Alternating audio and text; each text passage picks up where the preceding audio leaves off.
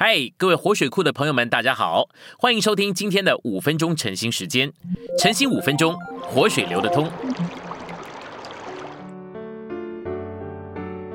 第六周周五，今天的经节是哥林多前书十二章二十七节。你们就是基督的身体，并且各自做肢体。第二处是哥林多前书十二章十二节，就如身体是一个，却有许多肢体。而且身体上一切的肢体虽多，人是一个身体，基督也是这样。我们来到信息选读的部分，在士师记第十八章第三十节里面所说的为自己这件事情，非常的有意义。许多人宣称敬拜神，实际上呢却是为了自己来做事。背道就是以敬拜神作为掩饰，来为自己做事。耶路波安无心为着神，反之呢他的心意是为着他自己的小王国。他心里面恐惧这个国度会回归到大卫的家，所以呢，他用了神的名来作为掩饰，尽一切可能来保全他的王国。这就是被盗。今天整个的基督教国都是被盗的，许多的人在耶稣基督的名下，在敬拜神的掩饰之下，为他们自己来做事。这就是主需要恢复的原因。主的恢复总是会得罪人的，只要这里有恢复，分裂的团体就会被定罪。只要殿在耶路撒冷，金牛犊就会在定罪之下。另外设了敬拜中心的但支派可能会爱耶路撒冷吗？不，但支派跟耶路撒冷之间是不可能妥协的。常常有人来向我说：“李弟兄，请你不要这样放胆直言，你为什么不温和一点？”我回答说：“我该对谁温和呢？对于蛇，对于回，对于雕像，对于金牛犊吗？我们怎么能够对今日的背道仁慈呢？”这里不能够有妥协的，不要想跟蛇回来妥协。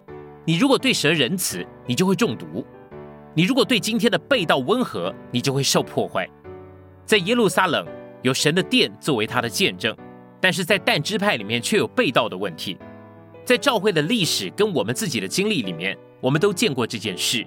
我们可能会说，我们是在为主做工，但实际上我们却是为了别的做工，这就是被盗。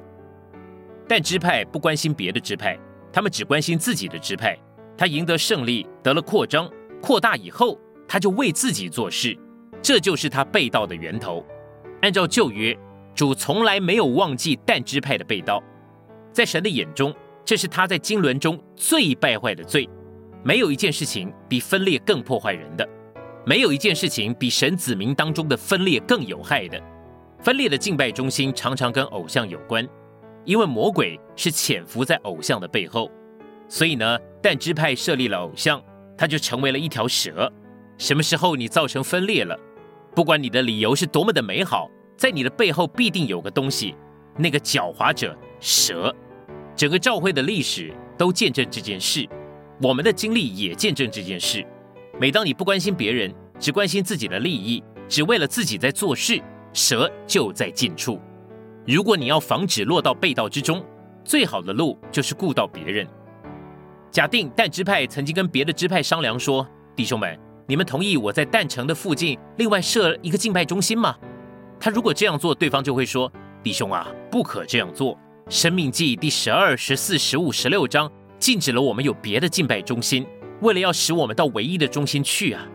如果但支派跟别的支派去商讨，那么他就不至于被盗了。”然而，因着单独，他另外设立了一个敬拜的中心，这就落到了被盗之中了。原则上，每一个分裂的敬拜中心都是一样的。那些设立这种中心的人，只关心自己的利益、自己的愿望，而忽略了别的圣徒。他们就像但支派一样，但只关心自己的支派，不关心别的支派。今天的晨兴时间，你有什么摸着或感动吗？欢迎在下方留言处留言给我们。如果你喜欢今天的内容，欢迎你们订阅、按赞，并且分享出去哦。天天取用活水库，让你生活不虚度。我们下次再见。